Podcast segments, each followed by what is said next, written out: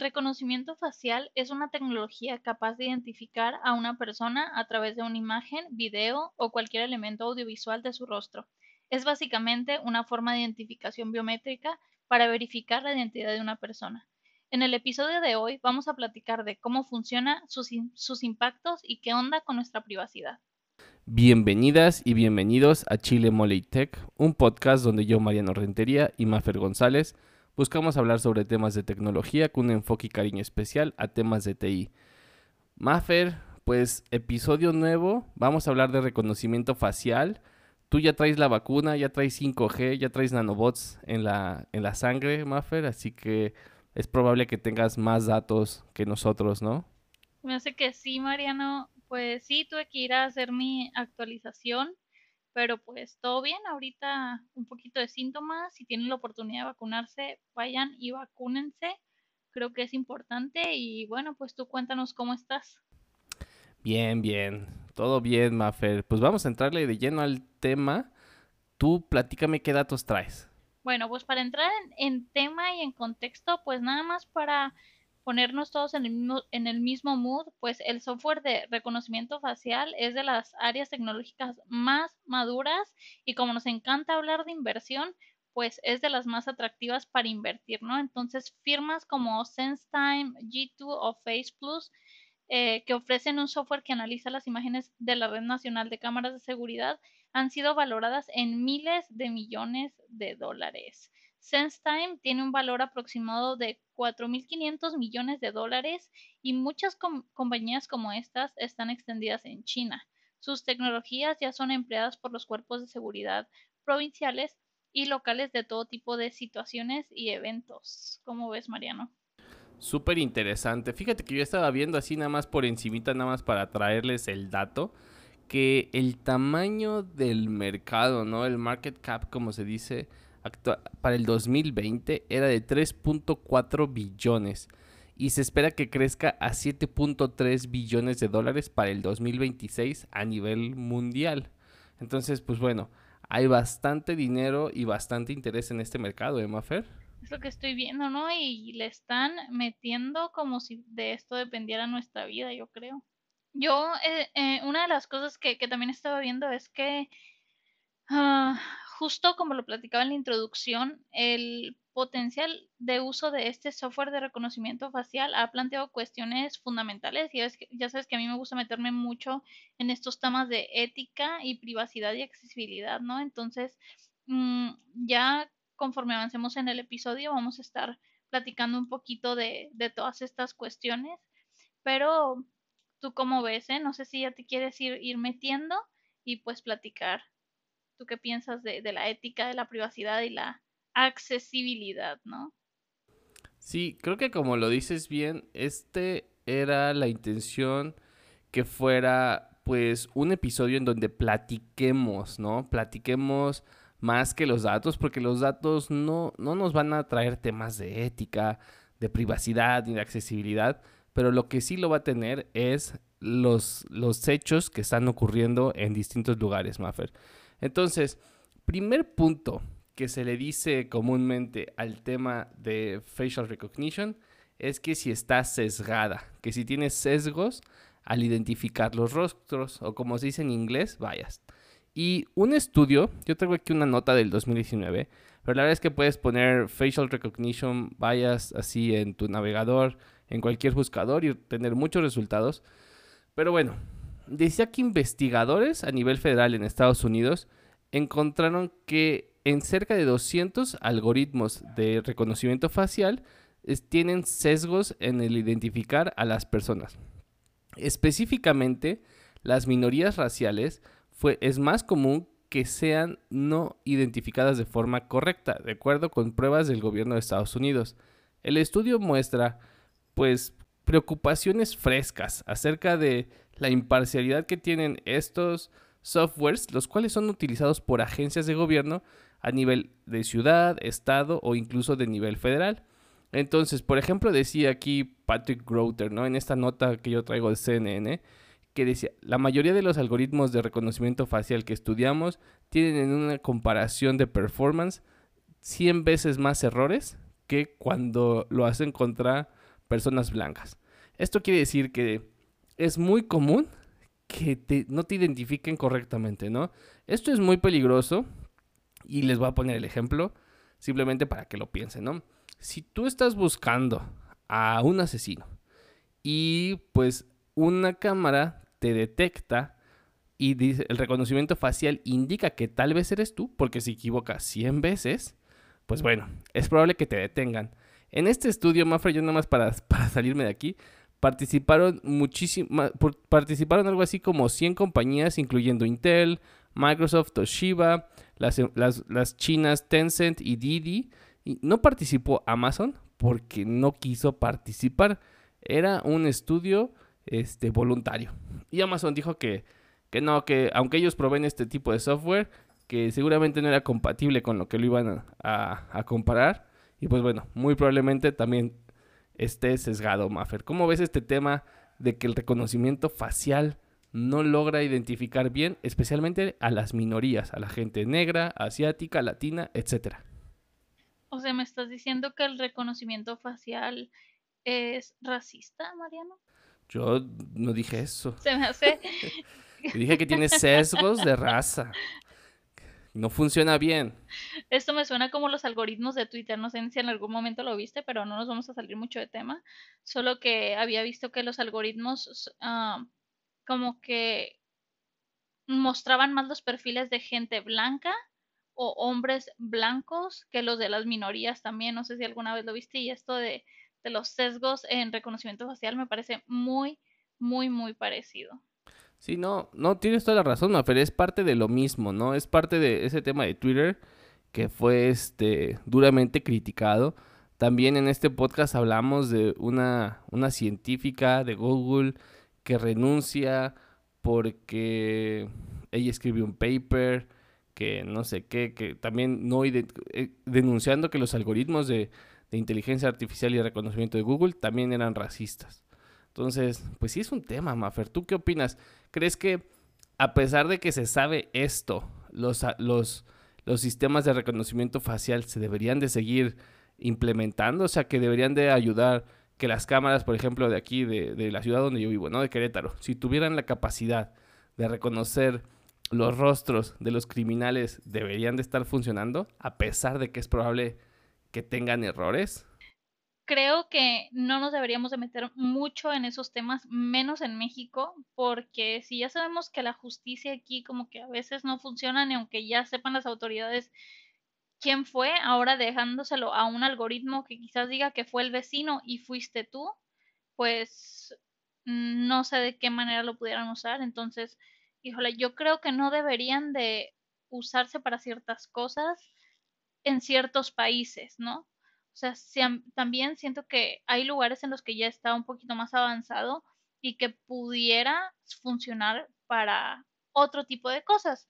Por ejemplo, en este caso de Walt Disney, no sé si lo estabas viendo, que el parque de Disney en Orlando ya está iniciando una etapa de pruebas de tecnología de reconocimiento facial, pues para cuando tú visites el parque, ¿no? Y básicamente es un programa piloto, nada más es opcional y es limitado y ya empezó el 23 de marzo pasado y termina hasta el 23 de abril del próximo año. Entonces, esta tecnología, pues básicamente va a funcionar capturando la imagen de tu rostro o de alguien que quiere ir al parque y que sea voluntario para después convertir esta imagen en un como un boletito de admisión, ¿no? Entonces, Obviamente aquí no estamos comparando con un tema de mm, criminalidad o algo así, es como para fines de diversión y bueno, ah, Disney decía que, que los participantes nada más tenían que ingresar al carril de prueba, ah, quitarse todos los accesorios,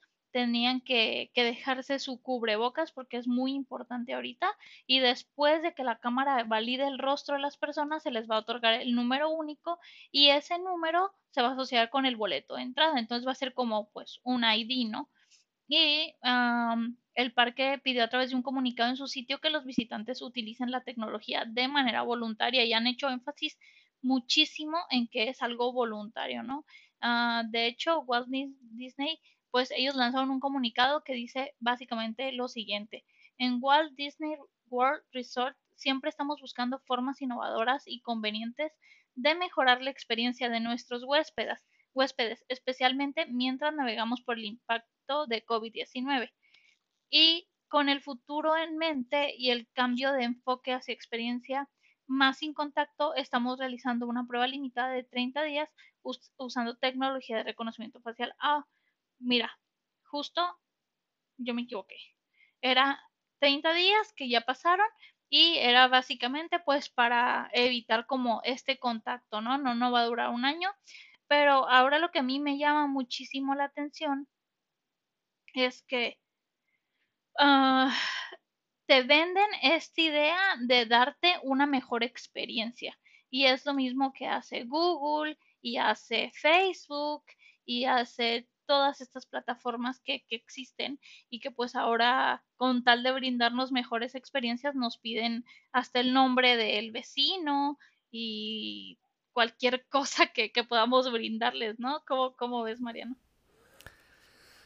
Pues me preocupa un poco, me preocupa un poco más, Fer, porque regresando al tema, no, o sea, yo veo, yo veo aquí la gente de, de UX, ¿no? De User Experience de nuestro podcast, va a decir, claro, esto mejora la usabilidad porque, pues, qué flojera estar este, sacando el boletito, o pues no todo el mundo tiene un Apple Watch, donde tengas tu, tu pase como para subirte al avión o para pasar, en este caso, a alguna atracción, sino que te van a marcar tu cara. Pero yo algo que ya no te alcancé a decir de la otra nota es que hay estados y ciudades en Estados Unidos, entre ellas San Francisco, Oakland, etcétera, que ya prohíben el uso de software de reconocimiento facial para asuntos oficiales. No se lo pueden prohibir a Walt Disney, por ejemplo, pero sí al menos eh, evitar que se use para temas de la ley. Y si estábamos platicando, ¿no? Que la tecnología está sesgada y cuando mencioné, pues mencioné proveedores importantes, mencioné Microsoft, mencioné Intel, Didi, o sea, no, no estábamos hablando de, pues qué sé yo, del software del, del primo, del, del vecino, etcétera. Y esos softwares están sesgados en reconocer a la gente, pues ¿cómo sabes que no van a no dejarte pasar una atracción porque creen que no eres tú, ¿no? Cuando tú pagaste. Y entonces vas a tener que sacar el boletito y entonces pues la experiencia de usuario seguramente no va a ser la más conveniente, Mafer. O si luego te haces una cirugía en tu rostro, cirugía plástica, o tienes, no sé, un accidente y lo único que tenían grabado era tu rostro anterior a esto, ¿cómo, le van a hacer? ¿No? Pues sí. Muy interesante. Oye, fíjate que eh, yo traigo aquí un tema que me parecía clave que abordar en este podcast, que es esta empresa que se llama Clearview, que creo que no se ha hablado mucho de ella. Yo creo que muchos ni siquiera saben que existe, pero les voy a platicar, ¿no? Clearview es una empresa que se dedica a vender un software de reconocimiento facial y una base de datos, ¿no? Porque al final del día es, ok, yo tengo esta foto de Maffer, pero ¿contra qué la comparo? ¿No? O sea, si a Maffer yo nunca la he detenido, ¿no? Por ejemplo, hablamos del tema de policiaco. Si a Maffer yo nunca la he detenido eh, en la ciudad en donde ella vive. Entonces no tengo referencia de ella, ¿no? Entonces no voy a saber quién es. Ah, pero a lo mejor Maffer cometió un delito en la ciudad B, ¿no? En la ciudad vecina. Y ellos sí la tienen en el registro. Bueno, pues la ciudad A y la ciudad B no, no comparten esa información.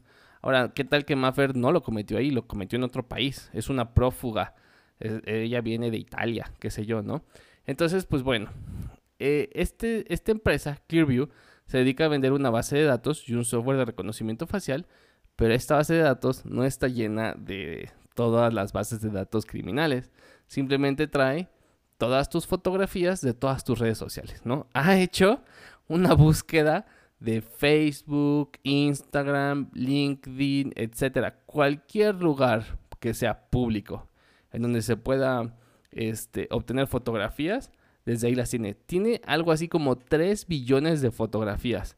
Y esa historia que yo les traigo aquí, que viene del periódico The Verge, bueno, el sitio The Verge, em, platica que una persona eh, en California, como en California ya existe una cosa que se llama el California Consumer Privacy Act, ¿no? El CCPA, que es algo así como, como el este, es, un, es un, una cosa de privacidad.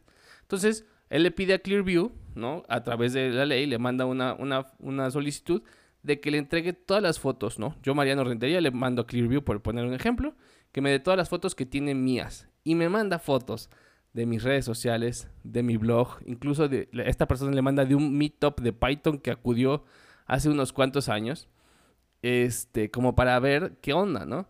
Cuando se enteró Facebook, ¿no? Vamos a hacerle tantito como rewind. Facebook se enteró de que Clearview estaba, pues simplemente eh, haciendo web crawling de los sitios públicos, ¿no? No estaba, no estaba hackeando el API de Facebook, no estaba eh, hackeando sus servidores para poder acceder directamente a las imágenes, no. Simplemente tenía unos web scrapers que estaban bajando todas las imágenes de Facebook, comparándolas, almacenándolas, etcétera. Todas tus imágenes públicas, Maffer. Que aunque tuvieras tu perfil privado, no puedes hacer privada tu imagen de perfil ni tu cover, ni, tu imagen de cover, ¿no? Tu imagen de fondo. Esas imágenes, así quieras, ni en Instagram, ¿no? Entonces, pues al menos esas imágenes con el nombre de Maffer González las tenía.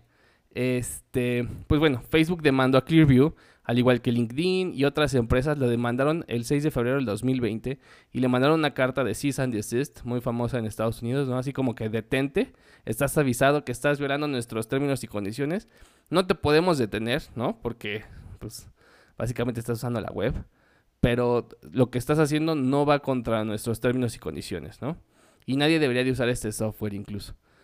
Pero bueno, ¿cómo ves todo, todo este tema, Mafer? O sea, al final del día, pues Clearview, como, como empresa, está usando imágenes públicas, ¿no? Imágenes, pues, cuando tú subes una imagen, Maffer, y la haces pública, y, esta gente que se enoja de que le toman fotos a sus hijos, etcétera, y es un tema muy controversial, pues bueno, es porque hay sitios que le están haciendo, pues, scraping, indexing, etcétera, y pues, ahora los sitios policíacos pueden saber quién es Maffer, gracias a que si le toman una foto o sale en un video policíaco, lo comparan con esa base de datos y pues va a salir su perfil de Facebook. ¿Cómo lo ves? Ay, no, se me hace algo bien peligroso porque pues no sabemos qué onda con, con nuestra privacidad, ¿no? Pero al mismo tiempo nosotros somos los que estamos dando todos estos permisos y estamos dejando esa información ahí. No es como que alguien agarró mi foto y la puso, la puso de foto de perfil, ¿no? O sea, pues yo la puse ahí. ¿De quién es la responsabilidad ahora, no? Pero algo que, que me gustaría como que abordemos, que, que, que se me parece muy importante, es que ya en 2018 uh, Facebook había pasado como por una demanda colectiva por haber usado información de, de, de los usuarios, ¿no? Sin consentimiento explícito, vaya. Y me recuerda también mucho a esta aplicación que no sé si en algún momento lo usaste que se llama FaceApp o algo así, que creo que era una aplicación rusa que ponías tu foto y te convertía en viejito y luego en niño y, y al final tú le estabas dando permisos para que hicieran lo que quisieran con, con, tu, con tu rostro y no sabes qué uso le van a dar en un futuro o si ya esas fotos están ahí con Clearview o dónde terminaron o qué onda, pero como nos encanta subirnos a todas estas modas y cómo nosotros no vamos a tener nuestra foto de cuando seamos viejitos, pues le damos next, next, next y no nos importan los términos de privacidad de las aplicaciones que tenemos en nuestros dispositivos, ¿no, Mariano? Uh, creo que nosotros tenemos muchísima responsabilidad de las cosas que compartimos en redes sociales o mmm, aunque quisiera pensar que puede que podemos pasar un poco desapercibidos, pues independientemente de eso ya existe como no sé, montas la foto de un familiar que a lo mejor no tiene redes sociales en Google, Google Fotos, por ejemplo, yo es donde almaceno mi, mis fotografías y Google ya sabe quién es esa persona, aunque no tenga redes sociales. Está haciendo básicamente lo que, no sé, recolectar datos y armar la cara y decir, ay, se me hace que se parece a tal, que ya creó un perfil que se llama tal. ¿Es él o no es? Y tú como, oh, ¿qué hago ahora, no? Sí, es que es un tema bien complejo, ¿no? Como dices tú, o sea, eh, platicábamos en el episodio que, que no sé si ya salió o no salió, pero búsquenlo. Este, porque, porque todavía no lo acabo de editar, así que no sé cuál va a salir primero, si este o el otro. Pero platicábamos del tema de los influencers un poquito, ¿no? Y cómo te vuelves una, de cierta forma una persona pública, Maffer. O sea, tú y yo al menos, haciendo este podcast, nos estamos exponiendo, ¿no? O sea, aquí estoy grabando mi voz, la cual es también un atributo biométrico, el cual se puede usar para crear deepfakes, etcétera. Entonces, el, el, tema yo creo no es los avisos de privacidad, los puedes leer, ¿no? O sea, el tema de Facebook, yo le di mis datos a Facebook, pero yo no se los di a Clearview. Y, y Facebook no se los dio a Clearview. ¿no? O sea, una cosa es el tema de Cambridge Analytica, que a lo mejor abusó de la API de Facebook, este, la usó con fines mm, no éticos, pero el tema de lo que hace Clearview, pues, pues es eventualmente no, this is not what I signed for, ¿no? Esto no es a lo cual me apunté. Entonces, pues preocupa un poquito. Y fíjate que hay buscadores ya. Hay buscadores de imágenes. Yo antes de grabar este podcast, Maffer, encontré uno que se llama Pim Eyes. Les vamos a poner el link y la nota. Y literalmente tomé una foto acostado en la cama, así todo oscuro, borroso, con mi webcam de la compu que no tiene la mejor resolución. Y inmediatamente me detectó. me detectó mi cara. Eh, y eso que estoy más gordo ahorita que en las fotos otras que me detectó. Me detectó mi cara ahí en el sitio de mi top, en una charla que di de Software Guru. Eh, mi perfil de Flipboard, que es una aplicación móvil para para como leer RSS feeds y noticias, etcétera. O sea, y, y, esta aplicación, por ejemplo, ese PIM Eyes, te ofrece más que, pues bueno, primero que nada, meterte un susto. Este, te, te ofrece en su modo de suscripción, pues saber en qué otros lugares está tu cara, ¿no? O sea, así casi casi que te dijo, esta es una búsqueda rápida y tardó segundos, Maffer. Y me dice, ¿quieres pagar, no sé, 20 dólares al mes? Y te podemos decir en, en qué lugares aparece tu cara. ¿no? Para que a lo mejor tú también te enteres, o sea, como este servicio que tienes de, Google, ¿no? Que ahorita se me olvidó su nombre, en donde tú escribes ciertas palabras y quieres que recibir notificaciones cada que eso aparezca en, internet y te dice si alguien te cita en algún artículo, etcétera, o si... Es, es como de Google Trends. Este, pues este te dice si tu cara va apareciendo en otros sitios. Muy de miedo, Maffer. Te, invito a que lo metas. No te pide nombre, no te pide nada, nada más una vil foto. Ajá, es que justo lo que estaba viendo. Cuando me metí al sitio, le pone subir foto. Ah, necesito acceso a tu cámara web. ¿Para qué? Y aparte la foto que voy a pues subir. para tomarte la foto. no. Súbele. o sea, ¿dónde va a yo quedar? Yo también dije, ay, dije, bueno, pues qué. Pues en su servidor, pero pues si ya subiste cien mil fotos, Mafe. No he subido tantas. Pero no te pide tu nombre. Eso, eso sí es interesante. No te pide tu nombre como para que digas, ay, me va a buscar por nombre. No. Mira, sube tu foto y vas a ver. Y aquí seguimos en el podcast. Oye, Mariano, que justo antes de que, nos salgamos del tema, no sé si tú lo habías visto, pero había visto yo desde 2015, que ya llovió seis años, que ADG, este compañía de antivirus, había creado unos mm. lentes que evitaban el reconocimiento facial. Que no sé si lo viste alguna vez, pero qué onda, ¿no? O sea, a lo mejor lo pudiéramos usar y cuando vayamos a Disney y nos formemos en la fila de reconocimiento facial, pues testearlo, ¿no? Sí, que sean de contacto. Eh, sí es interesante. De hecho, yo estaba viendo algo así de, de un algoritmo que no me acuerdo, un investigador de no sé qué empresa. En ese artículo de The Verge que está muy bueno, se los voy a dejar, pero que le metía pequeñas alteraciones a las imágenes, ¿no?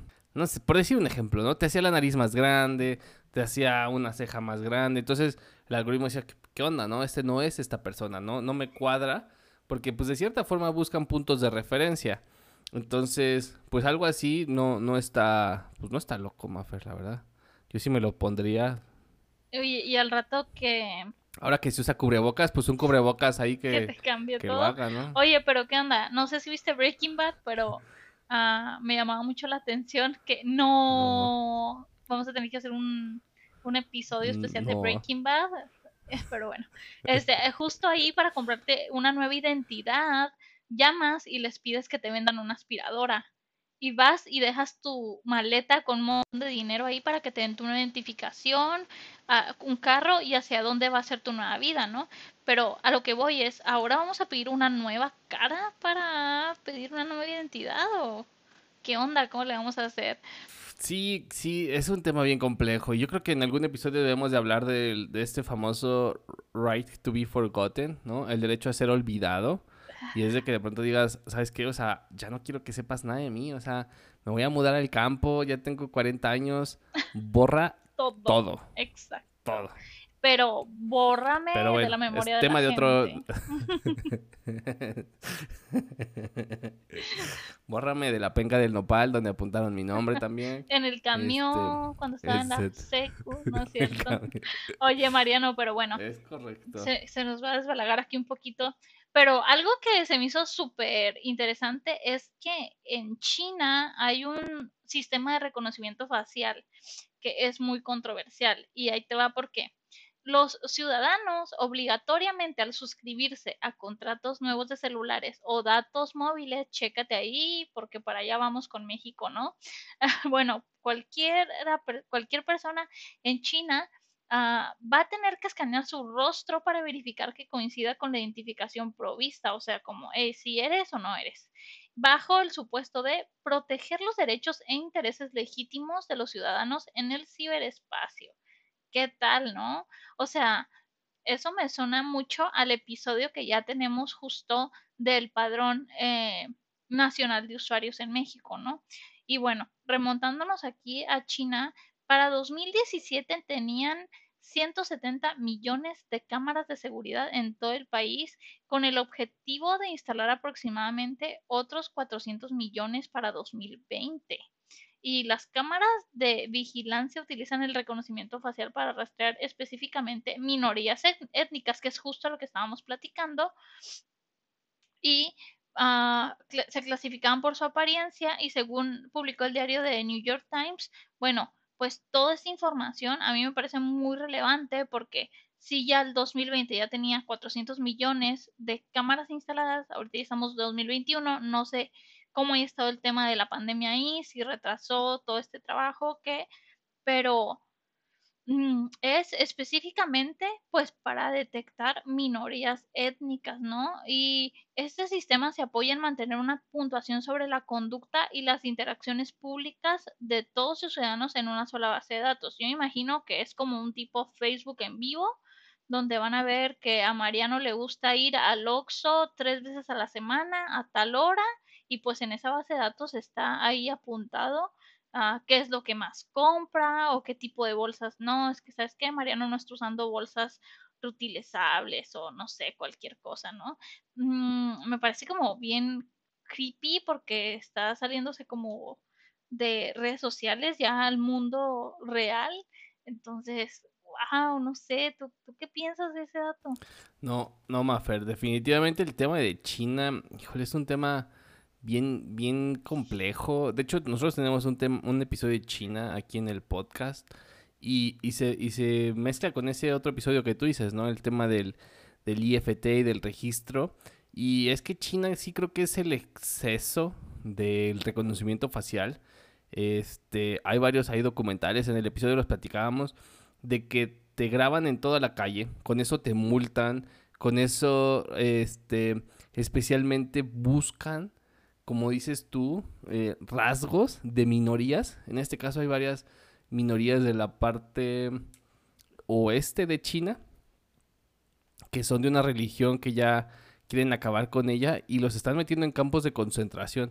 Entonces detectan los rasgos faciales de estas etnias, las cuales no van en comunión con el, con el partido chino, Este, es porque pues ellos son, son un partido único y pues bueno, con tantas cámaras en funcionamiento, la verdad es que es imposible pasar desapercibido. Y eso que, platicabas un poquito del tema de, las puntuaciones, pues sirve para ver si eres un, un, ciudadano Maffer, triple A, doble A, B, C.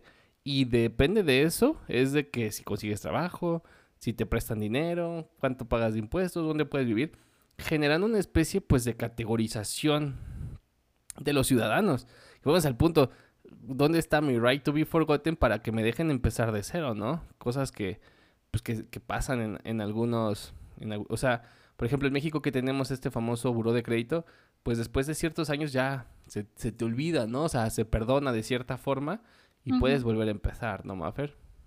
Sí, sí, Mariano, es que ya está, ahí ya es otro tema súper aparte y sí, no sé, es algo, ay, no sé, bien creepy, insisto. Sí, y fíjate que yo te traigo un caso de la TAM, Mafer. Como siempre queremos meter aquí la TAM y a mucha gente no le gusta, dice que Brasil no es de la TAM, que porque hablan portugués o porque ellos son muchísimas personas. Pues bueno, traigo un caso de Brasil, perdónenme, este, los que lo quieran sacar de la región, pero pues habla de una decisión que fue tomada en una corte, este, en la Suprema Corte de Justicia de Brasil, después de que el Instituto de la Defensa del Consumidor de Brasil, ¿no? lo, voy a intentar, creo que tú eres la buena en portugués, pero ahí voy, Instituto Brasileiro de Defensa do Consumidor, este, levantó una demanda civil en 2018 contra Vía 4, que quería implementar unas puertas interactivas en el metro que tenían reconocimiento facial con la intención simplemente, no era de permitirte el acceso, ¿no? Como en Disney, simplemente era saber cómo estabas, si estabas feliz, si estabas, o sea, tus emociones, eh, feliz, enojada, triste, etcétera, tu, tu género, ¿no? Si eras hombre o mujer, y tu edad, con el objetivo de mostrarte eh, anuncios en el futuro, ¿no? O sea, decir, ah, pues en este metro este, se suben las mujeres tristes, pues por ende les voy a, no sé, les voy a poner una, una, voy, a caer en estereotipos, les voy a poner este, algún producto de su gusto, ¿no? Este, pues unos chavos contentos, etcétera, ¿no? O sea, este era el objetivo y pues este, el Instituto de Defensa del Consumidor, pues se metió a ver todo el papel y en este artículo se hace muy buen, este, muy buen, este, detalle de todo lo que revisan acerca de, primero que nada, dónde se almacena esta información, ¿no? O sea, qué información realmente van a recopilar de ti, etcétera. Y con lo que llegaron era de que este dispositivo al final del día o este algoritmo requería tu color de piel, requería este, algunos otros rasgos personales que podían ser únicos y biométricos y que por ende no debían de ser usados, ¿no? O sea, para poder saber si yo estaba y que también tenía sesgos, ¿no? O sea, no reconocía una persona, por poner un ejemplo, de raza negra este, triste de una persona de raza negra contenta, ¿no? Porque no estaba bien entrenado el algoritmo y que a la vez estaba preparado para mostrar información diferente por el tipo de piel, ¿no? Entonces estaba listo para ser racista, Mafer. Este sí, como tú decías, este quería ser racista, mostrarte anuncios para negros, para blancos, para hombres, para mujeres, etcétera. Y bueno, ya se logró detener el proyecto. Este ha sido este un gran, un gran paso este, a nivel legal, ¿no? Porque dicen, se, se define que para el reconocimiento facial se requieren datos biométricos, los cuales tienen un tratamiento muy diferente, ¿no? Entonces esto no era un tema anónimo, sino era un tema, pues eventualmente, que podían saber tú quién eras, Maffer. ¿Cómo la ves? Wow, eso es básicamente como la publicidad que te lanza Google, Instagram, Facebook, dependiendo de quién eres, cómo te comportas, pero en la vida real, ¿no? Otra vez vuelvo a lo mismo ahí. Está peligroso sobre todo por este tema racial, ¿no? Ah, no sé, cómo, cómo te ibas a sentir dependiendo la, la publicidad que te lanzaran. Y aparte, o sea, que ni siquiera habías aceptado de ninguna manera recibir esa información, claro. O sea, te vas subiendo ahí al transporte público y de repente te lanza una publicidad de, eh, no sé, un bronceador porque eres blanco. No, y perdón que te interrumpa, pero lo dices muy bien, ¿no? O sea, tú entras a un sitio y hoy te salen esos famosos así pop-ups que te botan inmediatamente, que te dicen, acepta sol cookies, unos cachitos de cookies, no sé cuáles y aceptas. Aquí pues ni modo que no aceptes subirte al camión o al metro. Exacto. ¿Qué onda, no? Y aparte que te estén disparando toda esta información ahí como y tú, ay, stop, no quiero verlo y ahí está. qué bueno que lo quitaron, ¿no? O sea, me gusta. Y creo que pues esto vamos a hablar justo en, justo ahorita, ¿no? En, en, en las conclusiones. Tú.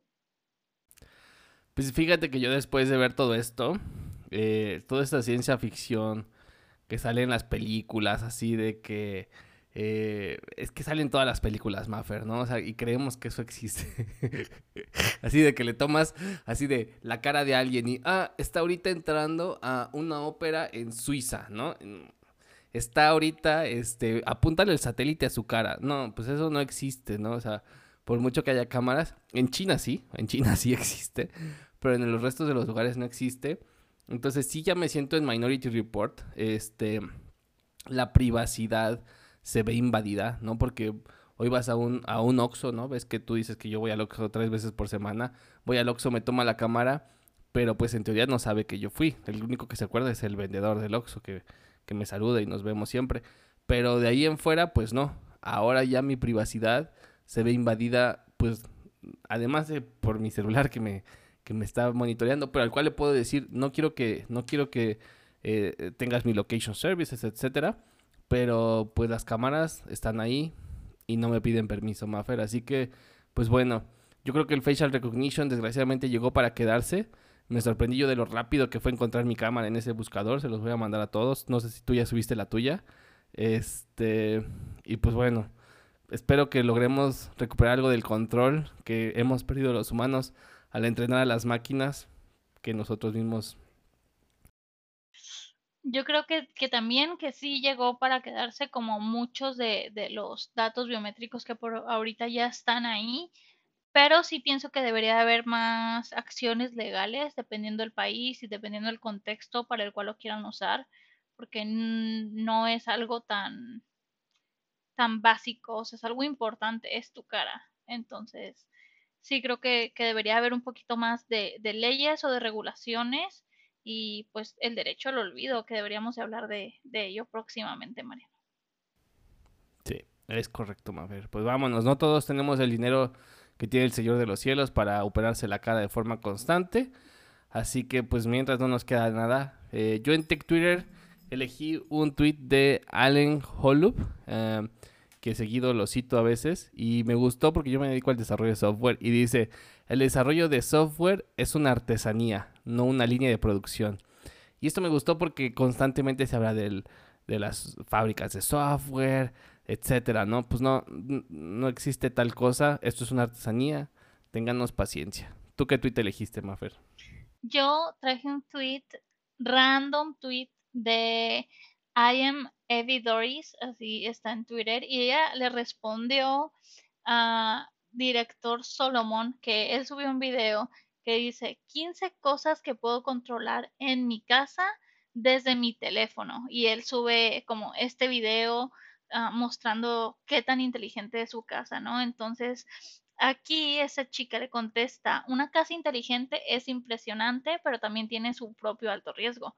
Imagina que estás atrapado en tu casa y todo se vuelve loco porque alguien más ha hackeado tu teléfono y lo está controlando. Y es que esto me gusta mucho a mí porque yo siempre he pensado como, ah, qué padre, un refri inteligente y una estufa. Pero ¿y si te hackeas la estufa? ¿Qué vas a hacer, no? Entonces me recordó mucho estos pensamientos que luego se me vienen a la cabeza. Pues, pues que nos hackeen la comida, Mafe. Este. que, nos, que nos tienen el refri. que nos tienen el refri. Adelante. Oigan, pues muchísimas gracias a todos por escucharnos en un episodio más de, Chile Mole y Tech. Los invito a que nos sigan en nuestras redes sociales. Eh, en Twitter e Instagram nos encuentran como arroba Chile Mole y Tech. Si se inscriben a nuestro newsletter, reciben stickers. También estamos haciendo un giveaway semanal de stickers. Ya empezamos en Twitter. Ya viene Instagram esta semana también. Vamos a estar regalando en las dos redes sociales. Así que pues por ahí métanse porque vamos a estar dando semanalmente. Este, a mí me encuentran en YouTube, tengo un canal que se llama Mariano Rentería y en Twitter mi handle es Mariano Rentería. ¿A ti dónde te encuentran, Mafer? A mí me encuentran en Instagram como Mafer González Tech y en Twitter estoy como Mafer González T. Y también los invitamos a que sigan a Oscar Matías en Twitter como arroba mats-matías, quien es el que colabora con la creación de este podcast, ayudándonos con los datos y con otras cosas. No olviden que si les gusta el podcast, recomiéndolo a sus amigos y si no, recomiéndenlo a sus trolls más cercanos. We'll be right.